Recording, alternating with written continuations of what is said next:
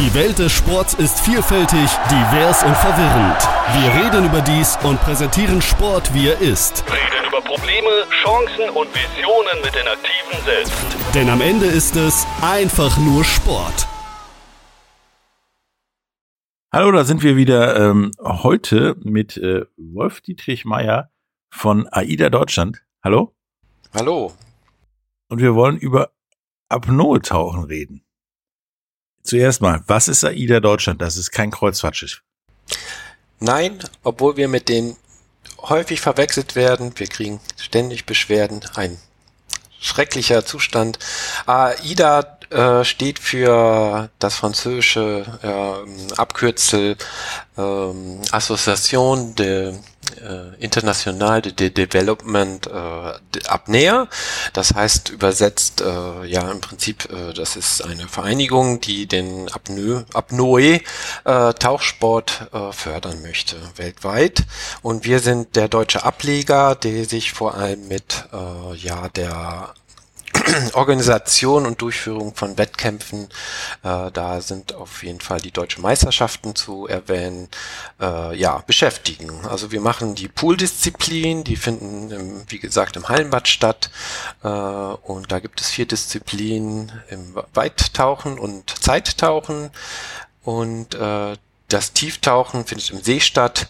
Äh, und äh, da gibt es ebenfalls vier Disziplinen. Das ist, äh, die unterscheiden sich dann äh, darin, dass äh, ja verschiedene äh, mit und ohne Flossen und die Flossenart und solche Sachen. Ja, kommen wir hier noch zu. Ähm, jetzt, wo wir das aus dem Weg gebracht haben, dass ihr kein Kreuzfahrtschiff seid oder Kreuzfahrtlinie, sondern der quasi einer ab der Ableger, der deutsche Ableger des internationalen Apnoe-Tauchverbands sozusagen. Ähm, was ist Apnoe-Tauchen? Ja, Apnoe-Tauchen ist auch bekannt als das Wort Freitauchen. Das ist eine Sportart, bei der man ohne Atemgerät und nur mit einer einzigen Luftanhaltezeit in die Tiefe des Wassers abtaucht. Bei dem Apnoe-Tauchen geht es darum, seine Atmung und seinen Körper zu kontrollieren, um möglichst lange unter Wasser zu bleiben. Also Apnoe-Tauchen ist die älteste und ursprünglichste Form des Tauchens. Bereits in der Steinzeit äh, gibt es Dokumente, haben Apnoe-Taucher zum Beispiel Muscheln, Schwämme und Perlen gesammelt. Äh, die sind heute noch äh, bekannt, diese Sammlerinnen, äh, zum Beispiel die japanischen Amma, Muscheltaucherinnen oder die koreanischen Heiyeo oder Seefrauen. Ähm, äh, ja, unter diesen Namen bekannt und die ähm, auch Unterwasserjagd, eben Fische mit Speeren, das Speerfischen äh, betreiben. Wird heute äh, ja die größte Verbreitungsform des Apnoe-Tauchens ist das im Prinzip. Damals wie heute. Ähm, wobei die diese ursprünglichen Amas, zum Beispiel aus Japan, Japan äh, auch nicht ja, ich sag mal, vor dem Aussterben bedroht sind. Also äh, da fehlt eben ähnlich wie bei uns der Nachwuchs, die diese, ja, diesen Broterwerb äh, nachgehen. Zudem wird Apnoe-Tauchen als Freizeitbeschäftigung und als Tauchsport bis zum Extremsport betrieben. Da sind wir wieder bei unserem Verein. Äh, Im Freizeitbereich geht es vor allem um die Erkundung der Unterwasserwelt, um die allgemeine Konditionierung für das Gerätetauchen und um die Elemente des Yogas wie Tiefe, bewusste Atmung mit Bewusstseinsübungen. Im Leistungssport hingegen werden durch gezieltes Training immer längere Apnoe-Zeiten, Strecken und Tiefenleistungen angestrebt. Also im Prinzip macht ihr das, das, was jeder so im Sommer im Pool macht oder am Meer, nur so professionell, dass es nicht kurz Kopf unter Wasser und wieder außer Atem hochkommen ist, sondern tauchen ohne Sauerstoffflaschen. Richtig, richtig. Und da ist halt zum Beispiel die Kontrolle des Atems sehr wichtig. Also mm, es geht vor allem beim Training äh, um das richtige Atmen ähm, mehr als um äh, die jetzt das reine Luftanhalten. Also ein großer Wegbereiter äh, war der Franzose Jacques Mayol, der in den 76ern äh, quasi das Yoga, die Yoga-Atmung, äh, die, wie heißt die jetzt noch gleich, habe ich einen Namen jetzt vergessen, ähm, äh, äh, als erster Mensch ohne Atemkräfte, der auf 100 Meter äh, ja vorstieß. Und der hat quasi diese Yoga-Atmung ins Apnoe-Tauchen oder Apnoe-Tauchen äh, ja eingebracht. Der hat halt äh, gemerkt, dass die richtige Atmung dazu führt, ähm, ja seinen Körper dazu zu konditionieren, äh, wenig Sauerstoff zu äh, verbrauchen. Also gezielt auf eine Reduktion des Herzschlags oder Pulsfrequenz äh, ja, zu kommen und äh, zu entspannen. Okay. Ähm, da gibt es ja auch einen Film drüber, ne? Rausch der Tiefe oder so heißt das. Richtig, richtig. Das ist der bekannteste Film, wo über äh, diesen genau, Herrn, über den Herrn und noch ein Kollege oder Konkurrent da das so als äh, Wettkampf äh, dargestellt wird in dem Film. Ja, und da, da ist ja dann auch, da kommt dann beim Gedanken an den Film eine Frage auf mich zu, weil der endet ja nicht so, so positiv, sage ich mal. Ähm, wie gefährlich ist denn das wirklich? Grundsätzlich gilt, äh, das ist nicht ohne Gefahren. Also das äh, größte Problem ist eben oder die Gefahr äh, des Blackouts unter Wasser. Das heißt, äh, man wird bewusstlos und kann nicht mehr selbstständig an die Wasseroberfläche, ähm, um äh, dann wieder zu atmen. Und das ist die Regel Nummer eins bei uns, Sicherheit first, äh, Safety first heißt es immer und äh, niemals alleine tauchen. Das heißt, wenn so ein Blackout eintritt, dass dann, der Sicherheitstaucher oder Buddy auch genannt äh, eingreifen kann und äh, ja einen umgehend an die Wasseroberfläche bringt, äh, damit der nächste Atemzug dann auf jeden Fall mit Luft passiert und äh, einen vor den, ja, ich sag mal, Ertrinkungstod äh, rettet.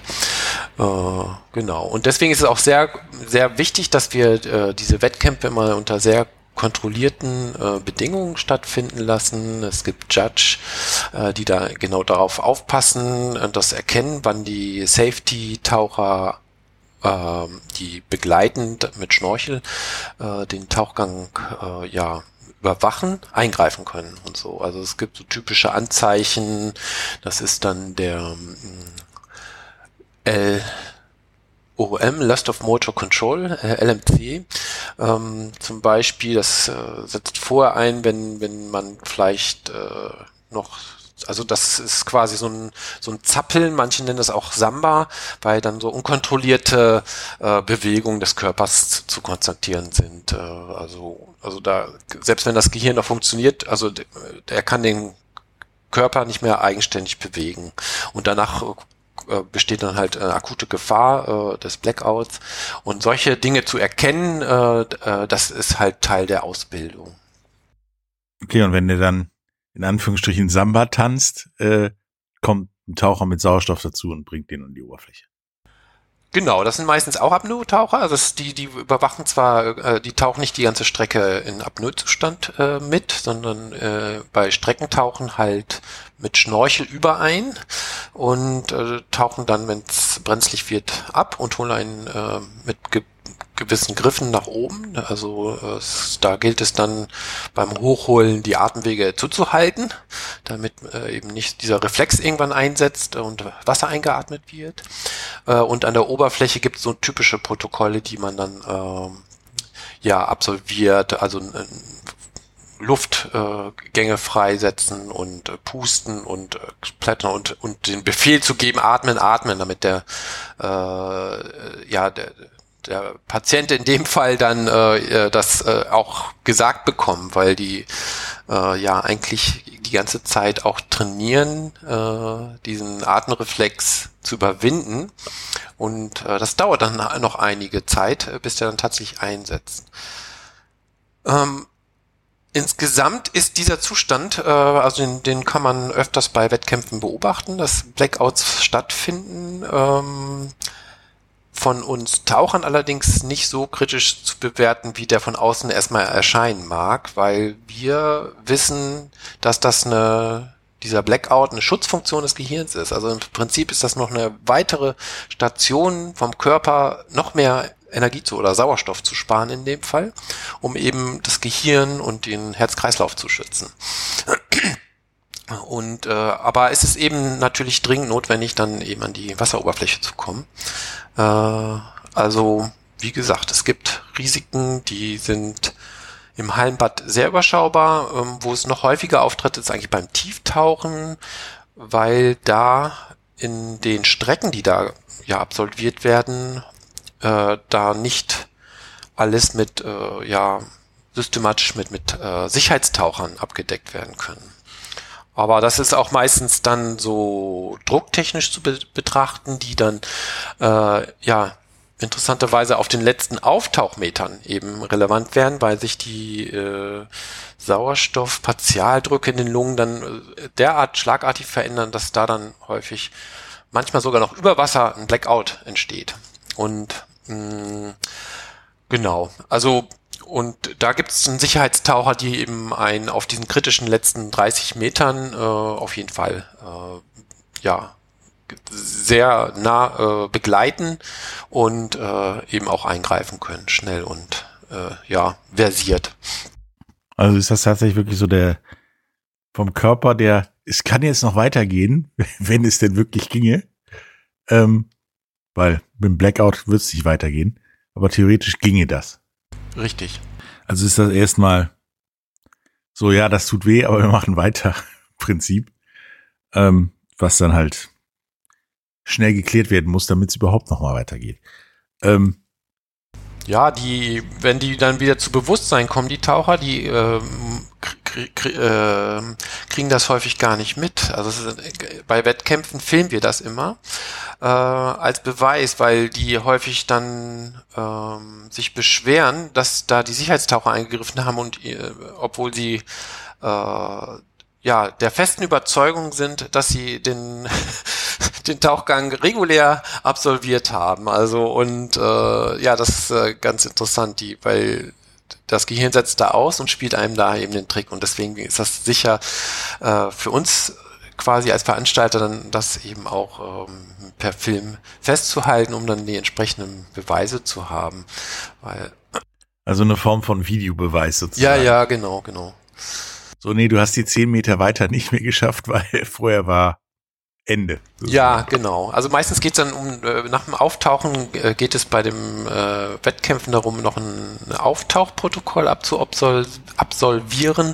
Äh, da muss man halt innerhalb 30 Sekunden seinen seine Tauchbrille oder Nasenklammer abgesetzt haben, ein Okay-Zeichen gemacht haben und, so, und das Wort oder den Satz formuliert haben, I'm okay.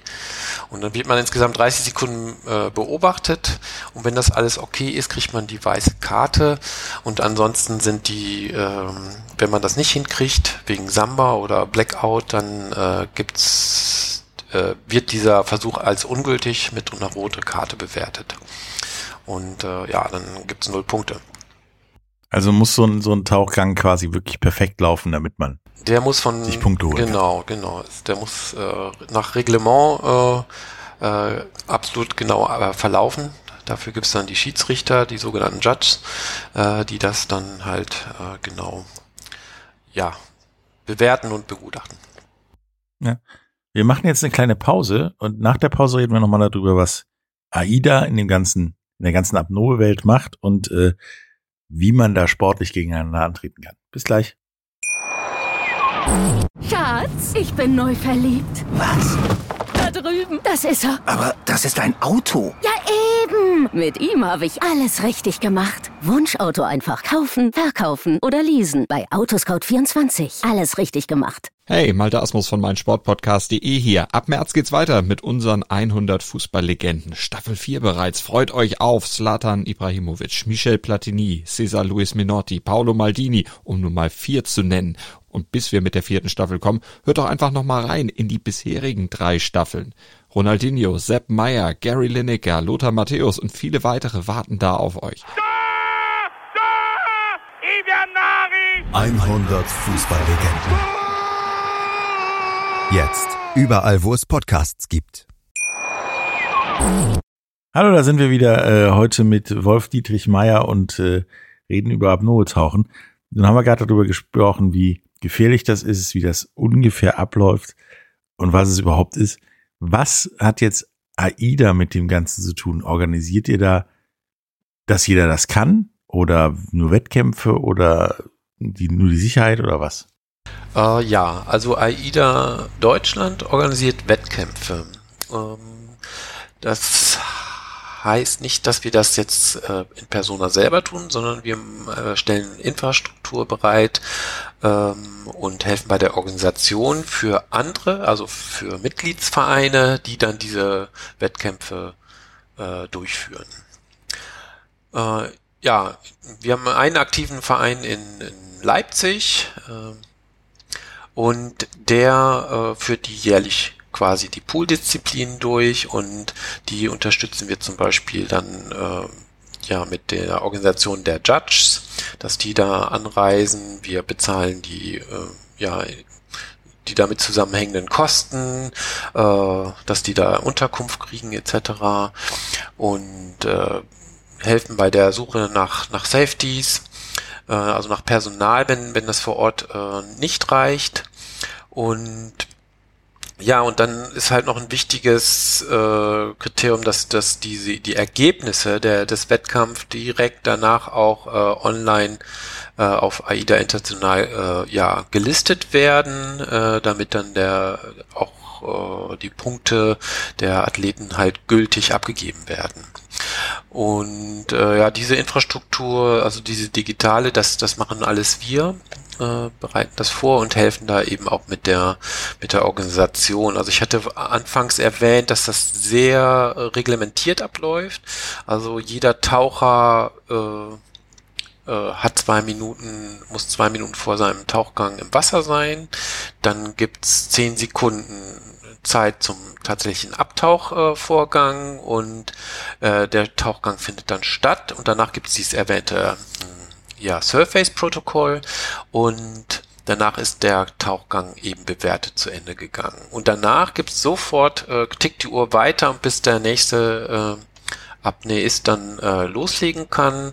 Äh, ja, es gibt feste Zeiten, wo dann die Judges mh, hm, und die Safeties halt Pause machen müssen. Deswegen ist da der Zeitplan sehr strikt. Und, und da gibt's dann zum Beispiel diese äh, digitale Infrastruktur, die das quasi als Zeitmesser im ganzen Wettkampf durchläuft und, und die ähm, Announcements macht etc.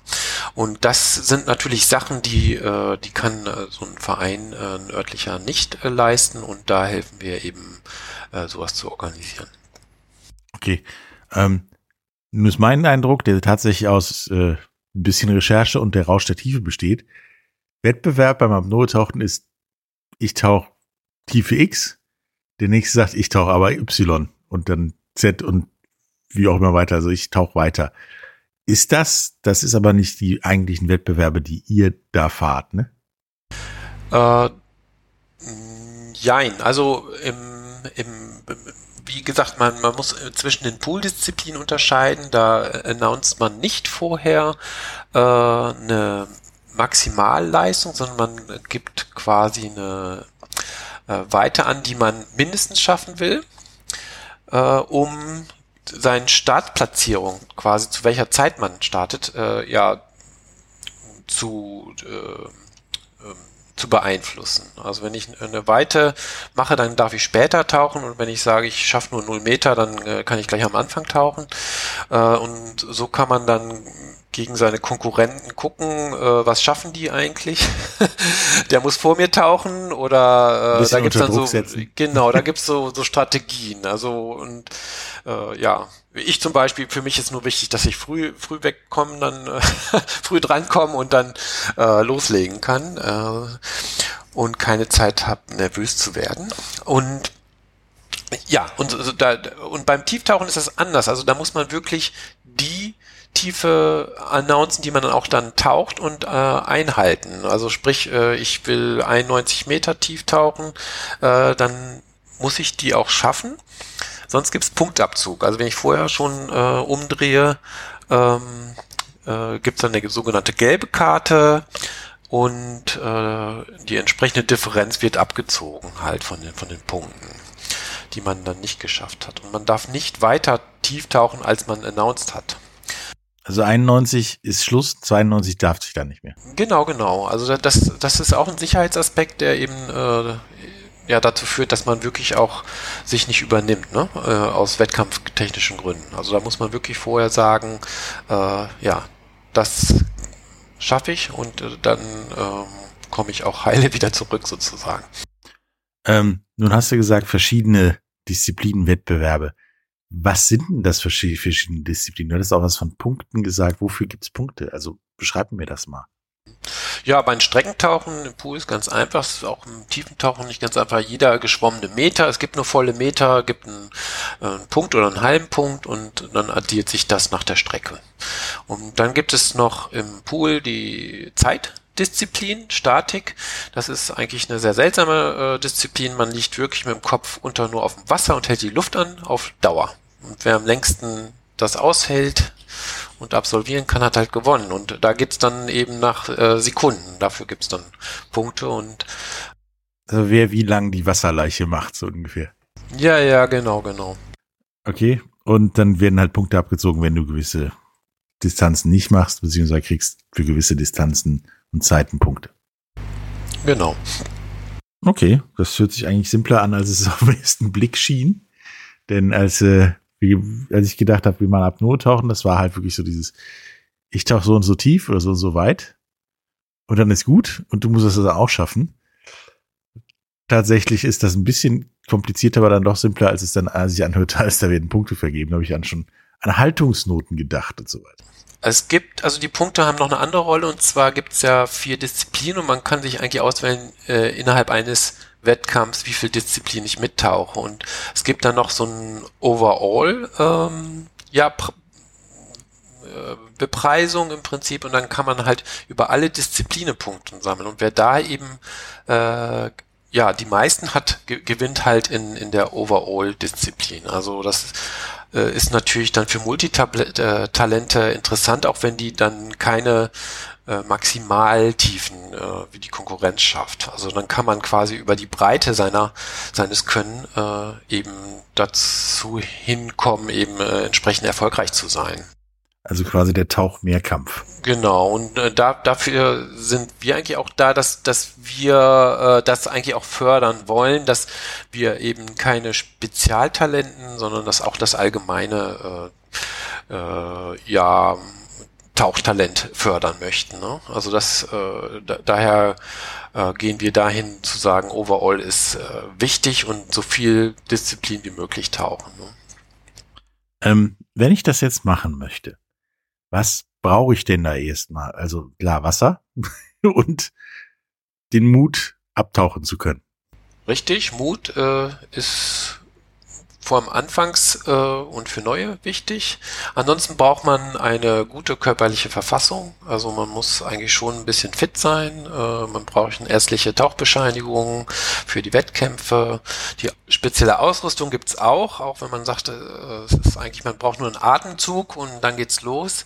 Das ist nicht ganz richtig. Äh, äh, dazu gehören zum Beispiel eine Maske, eine Schnorchel, Flossen und Neoprenanzug.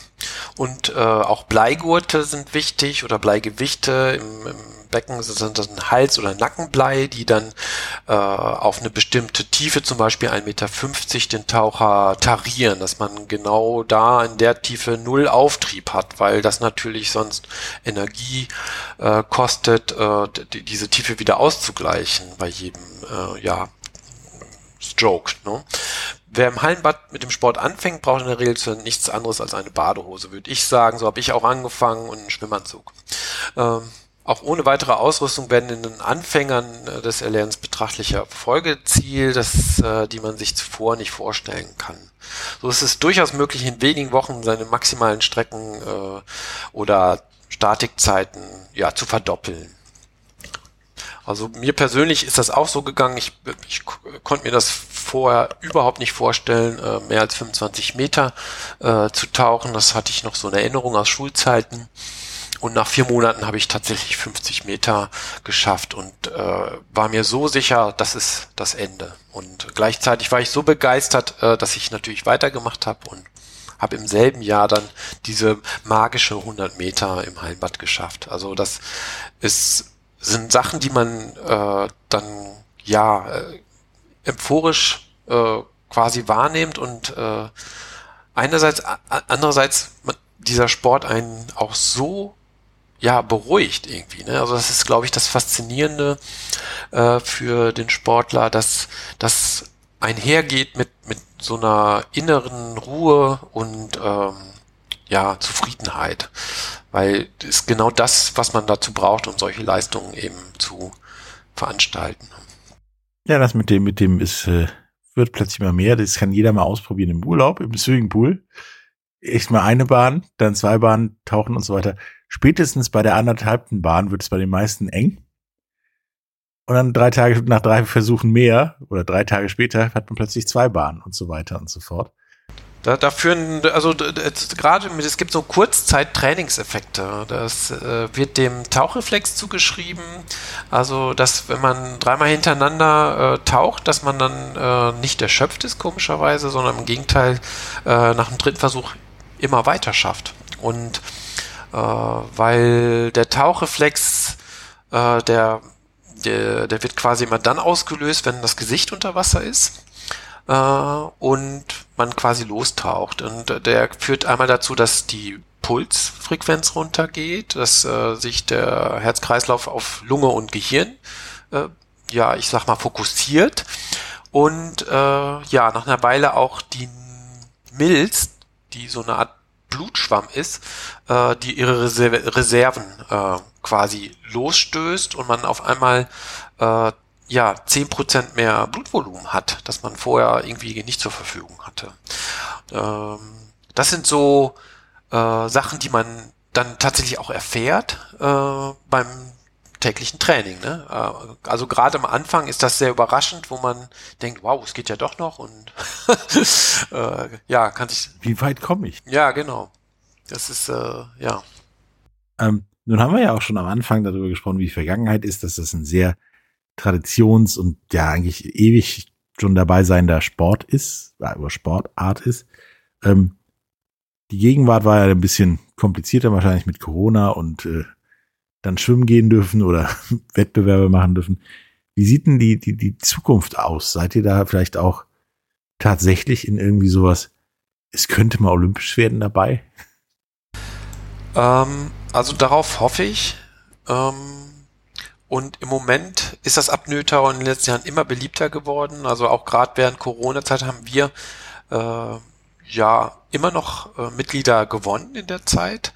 Äh, Im Gegensatz zu anderen Sportvereinen äh, war das ja immer noch äh, populärer geworden. Das lag vielleicht auch daran, dass äh, die das eine Outdoor-Sportart teilweise ist. Ne? Die Tieftaucher, die sind so so, die, die lassen sich von wenig Begeisterung halten. Also die tauchen auch äh, zu Pandemiezeiten in ihrem See. Äh, in der Vergangenheit haben sich Technik und Ausrüstung immer weiterentwickelt, äh, um das Tauchen sicherer und effektiver zu machen. Ich habe da die Halsbleie zum Beispiel genannt und äh, Nasenklammern gibt es gerade so eine Aktion hier, dass die bequem und äh, ohne schmerzlichen Druck dann aufgesetzt werden können. Äh, ja, und in der Gegenwart gibt es viele Wettkämpfe und Veranstaltungen, also da sind die Weltmeisterschaften äh, zu, zu, nennen, die dann ja auch an, ja, ich sag mal, attraktiven touristischen Orten stattfinden. Ähm, ja, dass das die Gemeinschaft auf jeden Fall stärkt. Und für die Zukunft hoffen wir, dass das Apnoe-Tauchen noch mehr Menschen begeistert und dazu beitragen wird, dass sich mehr Menschen für den Schutz unserer Ozeane und Meere einsetzen. Was natürlich auch immer mitspielt, ist dieser, ja, äh, ja, Gedanke, dass, dass man die, die Umwelt, in der man sich dann äh, ja da abtaucht, äh, ja auch erhalten bleibt und so. Ne? Also das ist, äh, glaube ich, auch für viele äh, ein Grund, obwohl die natürlich äh, ja Möglichkeiten haben, die wenige Menschen äh, in der Welt überhaupt äh, haben, ne? dass dass man da mit äh, seinem äh, Hightech Neopren dann äh, in Plätzen dieser Welt tauchen kann, wo wirklich äh, die wenigsten hinkommen. Ja, da gibt es äh, sehr faszinierende Videos, wo man echt denkt, die Leute, die da tauchen, sind auf einem fremden Planeten oder äh, in einer komplett zer zerrütteten Stadt, aber sind die einfach nur ein paar Meter tief getaucht. Ähm, wenn ich jetzt damit anfangen möchte, wie fange ich damit an? Irgendwie erstmal im Pool ausprobieren oder äh, gibt es da auch eine Möglichkeit, das direkt einzusteigen? Ja, also man kann direkt ansteigen, wenn man jemand hat, einen Buddy, der das am besten schon kann. Es gibt äh, ansonsten auch in Deutschland äh, Instruktoren oder Vereine, die äh, einen das erstmal äh, ja nahbinden können unter kontrollierten Bedingungen. Dazu kann ich vor allem raten, wenn man ja so wie ich hier mitten in Deutschland wohne und keinen See um die Gegend habe, da gehe ich natürlich ins Hallenbad und suche mir einen Verein. Äh, die, das Problem ist so ein bisschen, dass die wenigsten wirklich reine Apnoe-Sport äh, anbieten, sondern äh, mehr äh, Sporttauchen hinsichtlich Gerätetauchen äh, verstehen. Und äh, da ist dann eben wichtig, dass man tatsächlich einen AIDA-Instructor findet, der äh, ja einen dann auch dahin begleiten kann, die äh, ja diese Distanzen versicherungstechnisch überhaupt abdecken kann. Ne? Also die, die großen äh, VDST, die, die können das eigentlich nicht anbieten, weil die, die, wenn du da hingehst und ich will mehr als 50 Meter äh, tauchen, dann schicken die einen wieder nach Hause. Ne? Und äh, ja, und äh, das ist ein Problem, weil ich äh, in dem Hallenbäder hier zum Beispiel auch gar nicht weiter tauchen darf. Also es haben viele Athleten, die dann ähm, ja das quasi auf eigene Faust im Hallenbad probieren wollen und dann auf Widerstände der Hallenbäder treffen, weil die das äh, gar nicht kontrollieren können und sich trauen. Und da braucht es dann wirklich äh, ja ich sag mal, eine Umgebung, also sprich ein Verein, äh, der unter den Bedingungen das anbieten kann. Und das in Deutschland auf jeden Fall und weltweit ja AIDA die einzigen, die äh, entsprechend äh, Instruktoren äh, ausbilden. Bevor wir zum Ende kommen, möchtest du unseren Zuhörer noch irgendwas mit auf den Weg geben zum Thema Apnoe-Tauchen, außer dass man es mal wirklich im Pool probieren sollte, wie die Steigerungsphase so ist, von wegen erstmal ein paar Sekunden und dann ein paar Sekunden mehr Luft anhalten und äh, tauchen. Ja, also ich kann da natürlich am besten von meinen eigenen Erfahrungen äh, berichten. Ich habe das vorhin schon anklingen lassen, dass das eben jetzt nicht der reine Wettkampfsport für mich ist, sondern dass es eigentlich auch äh, also die, für mich spielt die Konkurrenz weniger eine Rolle, sondern das sind eigentlich immer die häufig zitierten PBs, die per persönlichen Bestmarken. Und äh, die sind so sozusagen ein Indikator dafür, wie gut und wie äh, effektiv ich trainiere. Und wenn ich trainiere sage, ist das ja nicht das Wassersport alleine, sondern es ist die allgemeine Fitness. Ich äh, jogge zum Beispiel äh, oder mache ein bisschen Kraftsport. Äh, und das Wichtigste ist aber diese Artentechnik zum Beispiel, also mal Yoga, äh, Panamaha-Übungen äh, zu machen, um eben diese Konzentration hinzukriegen und diese Beruhigung des Körpers und äh, minimalen an was das hilft einem eben auch nicht nur beim Tauchen weiter, sondern auch insgesamt für Konzentrationsfähigkeit im Job etc. Also das kann ich äh, ja nur wärmsten empfehlen. Und das andere ist wohl, glaube ich, auch, dass das Tauchen insgesamt auch ein interessanter Aspekt hat, nicht nur hinsichtlich Wettkämpfe, sondern äh, ja, wie gesagt, äh, anfangs haben wir die Sendung mit den Amas da, den äh, Speerfischern und sonst was eingeleitet. Also dass, dass man sich quasi vielleicht auch damit beschäftigt, wie, wie kann ich mich aus dem Meer ernähren, um mir da Nahrung beschaffen. Es gibt wissenschaftliche Tauchjobs, äh, äh, Forscher zum Beispiel, wo es unabdingbar ist, äh, ohne Geräte abzutauchen. Wenn ich zum Beispiel einer Haischule nahe kommen möchte, dann mache ich das ohne lautes Atemgerät. Äh, ja, um die zum Beispiel zu markieren oder sonst was. Und ja, also von daher gibt's da einige ja, Aspekte des Tauchens, die, die man sich vielleicht äh, anfangs gar nicht so bewusst macht, wo, wo das äh, vielleicht auch wichtig ist oder interessant werden könnte für einen.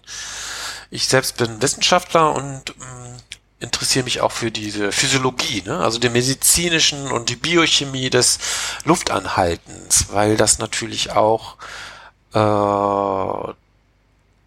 Richt, äh, Richtung Therapieform zum Beispiel interessant ist, einfach die Luft im Wasser anzuhalten. Ne? Also ich habe diesen Beruhigungsaspekt erzählt.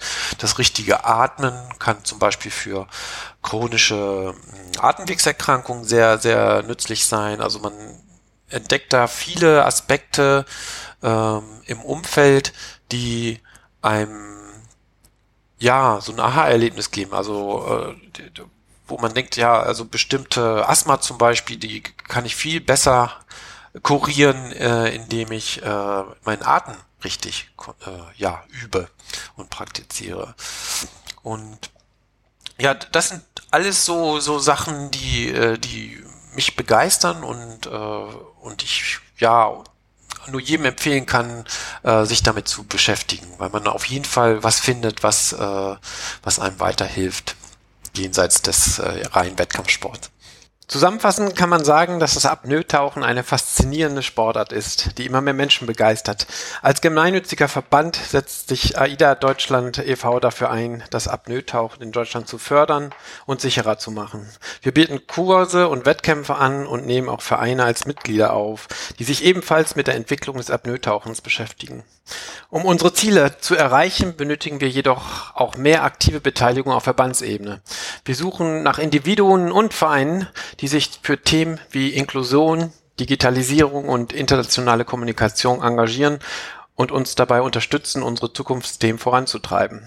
Deshalb möchten wir alle Interessierten dazu aufrufen, sich bei uns anzumelden und uns auf unserer Webseite unter www.aida-deutschland zu besuchen. Wir freuen uns drauf, gemeinsam mit euch die Zukunft des Apnoe-Tauchens in Deutschland zu gestalten. Vielen, vielen Dank und bis hoffentlich bald. Ja, äh, sehr gute Worte, denn bei der Recherche hat mich das sehr beruhigt, auch Videos von ein paar Apnoe-Tauchern zu sehen, wie die ja unter Wasser durch die Gegend liefen quasi schon. Und äh, gebt dem Ganzen mal eine Chance, probiert's mal aus. Ähm, es ist, glaube ich, gar nicht so verkehrt für Körper und Geist. Äh, danke dir, Wolf Dietrich, äh, war sehr interessant. Äh, und ich hoffe, wir hören uns noch nächstes Mal. Danke. Alles klar, ich danke. Tschüss. Ciao. Die Welt des Sports ist vielfältig, divers und verwirrend. Wir reden über dies und präsentieren Sport, wie er ist. Reden über Probleme, Chancen und Visionen mit den Aktiven selbst. Denn am Ende ist es einfach nur Sport. Schatz, ich bin neu verliebt. Was? Da drüben. Das ist er. Aber das ist ein Auto. Ja, eben. Mit ihm habe ich alles richtig gemacht. Wunschauto einfach kaufen, verkaufen oder leasen. Bei Autoscout24. Alles richtig gemacht. Wie baut man eine harmonische Beziehung zu seinem Hund auf? Puh, gar nicht so leicht. Und deshalb frage ich nach, wie es anderen Hundeeltern gelingt, beziehungsweise wie die daran arbeiten.